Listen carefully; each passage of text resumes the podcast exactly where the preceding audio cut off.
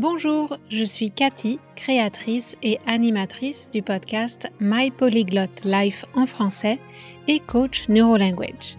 En général, j'aide des adultes qui apprennent le français et veulent atteindre un niveau avancé, mais aussi des adultes francophones qui veulent améliorer leur communication en anglais.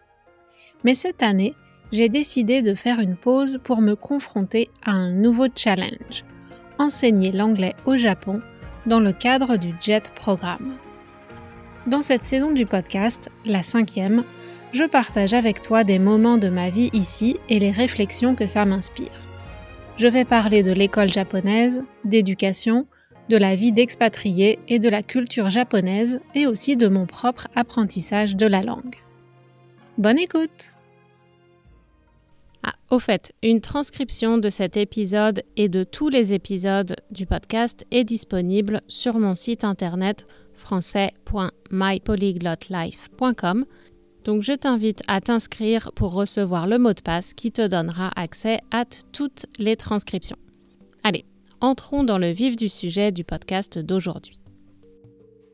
Je ne sais pas si tu es comme moi, si la fin d'année qui approche t'invite à te projeter déjà en 2024 pour suivre tes envies et tes passions, pour faire plus de ce qui te plaît et moins de ce que tu n'aimes pas.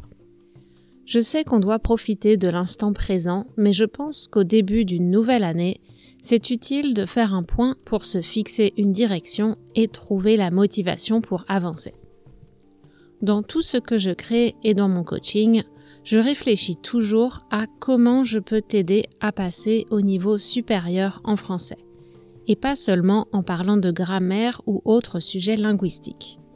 My Polyglot Life a pour but de t'aider à apprendre le français, bien sûr, mais l'un de mes principaux objectifs est de t'aider à faire la paix avec toi-même comme apprenant ou apprenante de français. To make peace with yourself as a French learner pour que tu puisses avancer plus sereinement. Apprendre une langue est difficile. La langue française est complexe, il y a la grammaire, l'orthographe, l'argot et plein d'autres choses. Tu ressens de la frustration. Tu as peut-être des tendances perfectionnistes, tu sais que faire des erreurs est inévitable, mais tu t'en veux. Tu es fâché contre toi-même quand ça arrive. Tu veux apprendre, mais tu ne veux pas renoncer à d'autres choses importantes de ta vie pour étudier et tu te sens coupable à cause de ça. Tu ne sais pas quoi faire pour progresser, donc tu essayes plein de choses, tu t'éparpilles, tu vas dans plusieurs directions à la fois, mais ça cause de la confusion et tu stagnes, ton niveau stagne. Tu sais plein de choses, mais tu en maîtrises peu ou en tout cas pas assez euh, pour être satisfait ou satisfaite. Alors tout ce que je viens de citer, ce sont des émotions qui te prennent de l'énergie et qui, par conséquent, freine ton apprentissage. Pour apprendre mieux et plus vite, tu as besoin de toute ton énergie. Alors pourquoi ne pas arrêter de te battre et apprendre à travailler avec ce que tu as, avec ton magnifique cerveau que tu peux apprendre à utiliser au mieux? En tant qu'apprenant ou apprenante de français, tu n'es pas parfait, parfaite. Mais ce n'est pas grave. C'est même normal, tu es humain.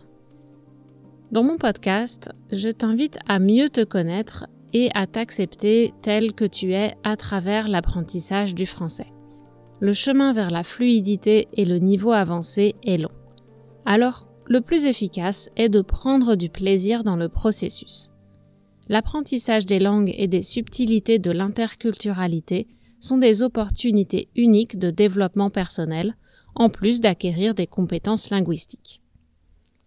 Mais attention, pour moi, t'accepter tel que tu es, ça veut aussi dire aller à la poursuite de qui ou de ce que tu aimerais être. Tu t'acceptes maintenant comme une étape, une version de toi-même aujourd'hui, et chaque jour tu continues de grandir et d'avancer vers la version de toi-même que tu veux devenir. Aujourd'hui, je voudrais faire un épisode qui sera, je l'espère, positif au final, même si je vais parler de difficultés qui rendent l'apprentissage plus lent et qui sont bien réelles. J'aimerais que cet épisode t'aide à te sentir mieux au sujet de ton apprentissage du français, même s'il y a des moments difficiles. Je vais commencer par finir la phrase qui est le titre de l'épisode. J'espère qu'elle aura piqué ton intérêt et donné envie d'écouter. Tout le monde peut apprendre une langue étrangère, mais on n'est pas tous et toutes égaux ou égales.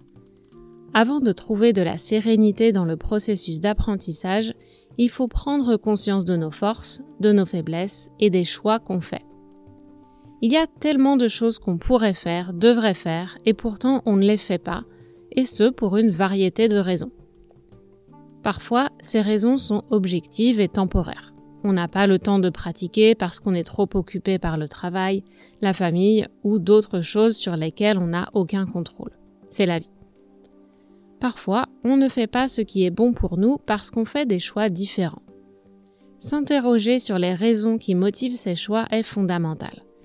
Est-ce qu'on a des blocages ou des peurs plus ou moins cachées? Est-ce que c'est plutôt que les options disponibles ne sont pas adaptées? Ou peut-être est-ce qu'on a juste besoin d'apprendre comment apprendre à l'âge adulte en dehors de l'école Aujourd'hui, je vais te parler de quelques situations qui rendent l'apprentissage plus difficile. J'espère que ça t'aidera à ne pas te juger en comparaison avec d'autres personnes qui vivent peut-être une situation différente et à rester concentré sur ton propre chemin d'apprentissage. Tout le monde peut apprendre une langue, mais chaque parcours est différent. Accepter la réalité d'où tu es aujourd'hui te permettra dans un premier temps de te libérer des pensées parasites qui te prennent de l'énergie, comme les regrets par exemple. Ah, si j'avais fait ceci ou cela, je serais plus avancé, etc. Ça, ça ne t'aide pas. Tu ne peux pas changer le passé. Alors la seule chose que tu peux faire, c'est te mettre au travail maintenant pour créer un futur dont tu seras fier. Je t'invite à trouver un chemin qui te permettra de progresser à ton rythme. Ce sera peut-être lent, mais si tu instaures de bonnes habitudes, tu en récolteras les bénéfices. Premièrement, tu as peut-être un trouble de l'apprentissage comme un trouble de l'attention et ou un trouble 10 comme la dyslexie. C'est une des difficultés bien réelles qui explique que certaines personnes apprennent peut-être plus lentement, en tout cas dans le système actuel. Ces troubles sont mieux diagnostiqués maintenant et tu as peut-être découvert récemment que tu es concerné. Et même si tu n'as pas reçu un diagnostic médical, tu te reconnais peut-être dans les symptômes de, ces troubles dont je viens de parler, troubles de l'attention ou euh, dyslexie ou autres troubles dys, dysorthographie, etc. Les méthodes traditionnelles d'enseignement et les ressources comme les manuels scolaires ne sont généralement pas adaptées pour les personnes ayant un trouble de l'apprentissage la quantité d'explications données en même temps, la présentation des informations et le rythme, on passe d'un point à un autre rapidement sans avoir le temps de pratiquer assez, peuvent créer de la confusion et des blocages. Tu as peut-être réussi à surmonter ces obstacles dans ta langue maternelle parce que tu avais un intérêt, ou on t'a peut-être donné plus de temps et de soutien, ou tu y as consacré énormément de travail personnel quand tu étais plus jeune ne serait-ce que la lecture. Peut-être que tu avais des difficultés, mais que tu aimais lire plus que tout, et donc tu as passé beaucoup d'heures à lire et tu t'es, euh, tu t'es entraîné dans ta langue maternelle. Mais en français, c'est plus difficile. La réalité aussi, c'est que maintenant, à l'âge adulte, c'est plus difficile parce que tu as d'autres occupations et un cerveau déjà bien occupé à gérer plein de tâches différentes. D'ailleurs, tu n'as peut-être pas un trouble de l'apprentissage, mais tout simplement, tu as du mal à rester concentré sur une tâche à cause de toutes les sollicitations autour de toi. Les enfants, les notifications sur le téléphone, les emails, etc. Et si tu n'es pas à 100% concentré, l'apprentissage sera moins efficace. J'ai donné quelques astuces concrètes dans l'épisode 58 du podcast, fin novembre ou début décembre 2021, et je te mets le lien dans les notes de l'épisode pour que tu puisses aller euh, voir ces stratégies quand on a un certain trouble de l'apprentissage. Deuxièmement, dans les difficultés bien réelles, il y a aussi les troubles anxieux ou des traumas passés, traumatismes passés qui peuvent aussi affecter ton apprentissage. Que ce soit un traumatisme lié au français ou pas, ça a laissé des traces dans ton cerveau qui peuvent parfois provoquer des interférences. Les traumatismes psychologiques, en particulier dans l'enfance, peuvent aussi affecter la formation du cerveau et notamment les zones en charge de la mémoire et perturber la bonne gestion des facteurs de stress même à l'âge adulte.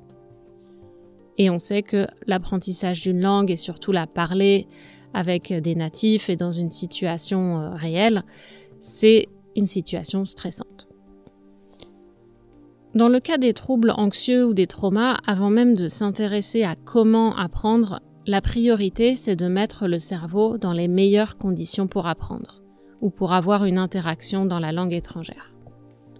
Donc ça peut être apprendre à, reconnaître et à gérer le stress, à savoir comment réagir dans des situations stressantes, développer des stratégies pour calmer son anxiété, etc. Ça peut être un travail lourd, donc n'hésite pas à demander de l'aide à un ou une thérapeute. D'ailleurs, j'ai beaucoup de clients et clientes qui travaillent avec un ou une thérapeute sur ces questions et qui suivent un coaching linguistique en parallèle pour apprendre le français dans un cadre bienveillant qui permet de mettre en place des stratégies pour avancer malgré des blocages psychologiques ou un stress paralysant. Si ton cerveau n'est pas calme, il n'y aura pas d'apprentissage, ou pas d'apprentissage à long terme en tout cas, donc tu feras des efforts pour rien et c'est dommage. Prendre le temps de créer les bonnes conditions n'est pas une perte de temps, mais au contraire un investissement qui portera ses fruits rapidement. J'ai donné aussi quelques conseils dans l'épisode 58 euh, pour les situations liées à l'anxiété. Et finalement, la dernière difficulté bien réelle que je voulais aborder aujourd'hui, c'est l'âge. Parce que c'est un fait, plus on vieillit, plus on a des responsabilités, moins on apprend vite. Enfin, on a tellement de choses à apprendre et à gérer au quotidien qu'on a moins de place pour l'apprentissage des langues peut-être. Le cerveau est plastique jusqu'à un âge avancé. Ça veut dire qu'on peut générer de nouveaux neurones jusqu'à plus de 90 ans et plus on stimule notre cerveau, plus il va rester en forme. Mais on doit aussi reconnaître qu'on n'a souvent pas autant d'énergie à 50 ou 60 ans qu'à 20 ans. Il y a toujours des exceptions, mais en général, notre niveau global d'énergie et puis euh, toutes les, choses qu'on peut gérer euh, avant d'être vraiment épuisé diminuent euh, plus on vieillit. Quand on est plus jeune, encore aux études, notre job à plein temps, c'est d'étudier. Donc à ce moment-là, on a des méthodes, on a du temps, on a des examens qui nous forcent à emmagasiner plein d'informations et à réfléchir. On a du feedback des profs, on a d'autres étudiants avec lesquels on peut discuter, réfléchir, s'entraider. On lit plein de livres. Donc ça, c'est une période qui est favorable à l'apprentissage et aux études. Mais plus tard, quand on, quand on a un travail peut-être 40 heures par semaine ou plus, une vie de famille, des obligations comme préparer des vrais repas, faire la lessive, le ménage d'un logement plus grand, etc., le temps pour pratiquer une langue se raréfie. Et donc, automatiquement, les progrès ralentissent. Et même les retraités de nos jours ont une vie sociale et des loisirs qui occupent une grande partie de leur temps et il et elle doivent faire des choix pour trouver du temps pour pratiquer s'ils ou elles veulent apprendre une langue. Donc même les retraités n'ont pas autant de temps qu'on pourrait le penser. En plus de ça, la technologie est à la fois un bienfait qui peut nous aider à trouver des ressources intéressantes et des manières plus fun de pratiquer, comme par exemple l'extension Chrome qui s'appelle Language Reactor, qui permet d'afficher les sous-titres dans deux langues en même temps, sur Netflix et YouTube par exemple. Je te mets le lien dans les notes. Mais c'est aussi un risque de distraction et d'avoir tellement de choix qu'on finit par passer trop de temps à chercher ou à acheter toujours plus de cours en ligne qu'on ne prend pas le temps de faire. Allez, je crois que le mot temps et quelques expressions associées, c'est vraiment le mot-clé quand on parle de l'âge. C'est assez logique euh, quand on y pense. Donc, je vais les récapituler dans les prochaines phrases et je t'invite à faire attention aux articles, le, de ou du, pour apprendre les expressions idiomatiques correctes. Tout d'abord, l'apprentissage prend plus de temps quand on vieillit. Ça veut dire qu'il se fait plus lentement. Ça prend du temps. Takes time. Ensuite, il faut trouver le temps ou prendre le temps de pratiquer. Make time to practice. take the time to practice, en gros. Et enfin, il ne faut pas perdre de temps et se laisser distraire par l'abondance de choix. Don't waste time, don't lose time en français, il ne faut pas perdre de temps entrant dans le, le terrier du lapin et en suivant une vidéo YouTube, puis une autre, puis une autre, ou avoir tellement de choix, d'applications et de cours en ligne qu'au final on ne choisit rien et on ne fait rien. Bien. Après avoir parlé des difficultés dont on doit tenir compte, je vais te parler de quelques bonnes pratiques pour ne pas rester coincé, bloqué dans une spirale négative. Tout d'abord, comme dans tout processus d'apprentissage en général, la question de la motivation est centrale. Si tu as une grande motivation, une force qui te tire vers le haut, vers l'avant, tu peux trouver les moyens de surmonter tous les obstacles. Il faut l'identifier clairement et régulièrement se rappeler pourquoi on fait tous ces efforts. Pourquoi c'est important qu'on prenne du temps pour apprendre cette langue. Le plus important ensuite est de trouver les bonnes ressources et les méthodes pour te permettre d'emmagasiner des succès et entretenir la motivation.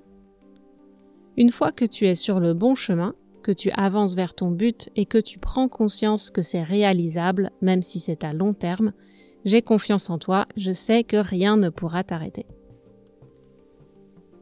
Ici, je vais te parler un petit peu de, moi et de moi en tant qu'apprenante. Je fais régulièrement des conversations avec des tutrices ou des bénévoles du centre communautaire et ou des échanges linguistiques et ça m'aide beaucoup pour entretenir la fluidité et m'entraîner à m'exprimer. Ça donne des occasions de pratiquer des conversations naturelles et j'apprends de nouveaux mots. Mais je vois aussi les limites de ces conversations. Je ressors souvent avec un peu de frustration parce que mon interlocuteur ou interlocutrice part parfois dans des directions qui ne m'intéressent pas. Et il n'y a pas toujours assez d'encouragement à me challenger à utiliser une grammaire plus avancée parce qu'ils et elles ne savent pas forcément ce que j'ai travaillé par moi-même. Donc ils restent sur des bases où parfois, dans le cas de certains tuteurs ou tutrices, ils parlent plus rapidement. Et je comprends pas tout, mais il y a trop de choses que je comprends pas, donc c'est assez difficile de les, les interrompre pour euh, leur, leur dire de préciser. Donc c'est utile pour être exposé à une langue plus naturelle, mais ça n'aide pas forcément à progresser dans la compréhension et dans le vocabulaire. L'idéal, ce serait que je leur communique non seulement un sujet de conversation, mais aussi un ou deux points de grammaire que je veux utiliser et travailler pendant la séance. Si j'ai pris le temps d'écrire un texte à l'avance, c'est plus utile parce que j'ai eu le temps de préparer et de réviser les points difficiles. Mais j'avoue que si je sais qu'on ne fera que de la conversation, je suis un peu paresseuse. Il y a tellement de points que je veux pratiquer que j'ai pas pris le temps de sélectionner mes priorités et de faire un plan. Comme dit l'expression, les cordonniers sont toujours les plus mal chaussés. En effet, dans l'industrie des services, on prend tellement soin de nos clients qu'on fait souvent passer nos besoins en arrière-plan au lieu de nous traiter nous-mêmes comme un client sauf quand j'ai travaillé mes langues cibles avec des coachs neurolanguage parce que j'avais quelqu'un pour me guider et faire ce travail de sélection avec moi. J'ai vraiment besoin d'un partenaire de responsabilisation, accountability partner. C'est ça qui va m'aider à structurer. Si je suis toute seule, j'ai du mal à, prendre le temps de, de faire ça. Bref, si je suis honnête, en fait, vraiment, la raison pour laquelle j'ai pas pris le temps de me faire un plan des priorités à travailler pendant mes conversations, c'est parce que je suis pas très motivée en ce moment. Je veux m'améliorer, mais je ne suis pas prête à faire tous les efforts requis. Pourtant, le fait de faire un plan ne représente pas beaucoup d'efforts en tant que tel. Il faut juste que je relise mes notes manuscrites pour sélectionner les points de grammaire, et ça produira un effet positif très rapide en orientant mon attention et ma concentration sur un point à la fois, que je pourrais aussi communiquer aux tuteurs et tutrices et donner une direction plus productive à nos échanges. Allez, devant toi, aujourd'hui, je m'engage dans ce podcast à faire mon plan d'études d'ici la fin des vacances scolaires d'hiver début janvier avant d'accompagner les participants et participantes de la prochaine cohorte du programme Feuille de route Your French Roadmap dans la création de leur programme personnalisé. Donc, avant de m'occuper des autres, je vais m'occuper de moi pendant les deux ou trois prochaines semaines. Et si de ton côté tu as envie de faire le point sur ta situation, de te connecter ou reconnecter à ta motivation profonde, de prendre conscience de tes forces et tes faiblesses, identifier les bonnes ressources et créer un plan d'apprentissage adapté à tes besoins pour continuer de progresser vers un niveau plus avancé, j'ai créé le programme Feuille de route Your French Roadmap pour toi. Il y a déjà deux participantes inscrites pour le mois de janvier, donc si tu t'inscris avant le 10 janvier, tu pourras faire le programme en même temps que d'autres apprenantes de la première cohorte de 2024 et mettre ton français sur de bons rails pour l'année et même plus. Plus d'infos dans les notes de l'épisode, clique sur le lien feuille de route Your French Roadmap. Et je te dis à très bientôt. Ciao ciao voilà, si vous aimez ce podcast, n'oubliez pas de vous abonner et d'en parler autour de vous, et je vous dis à très bientôt sur My Polyglot Life en français.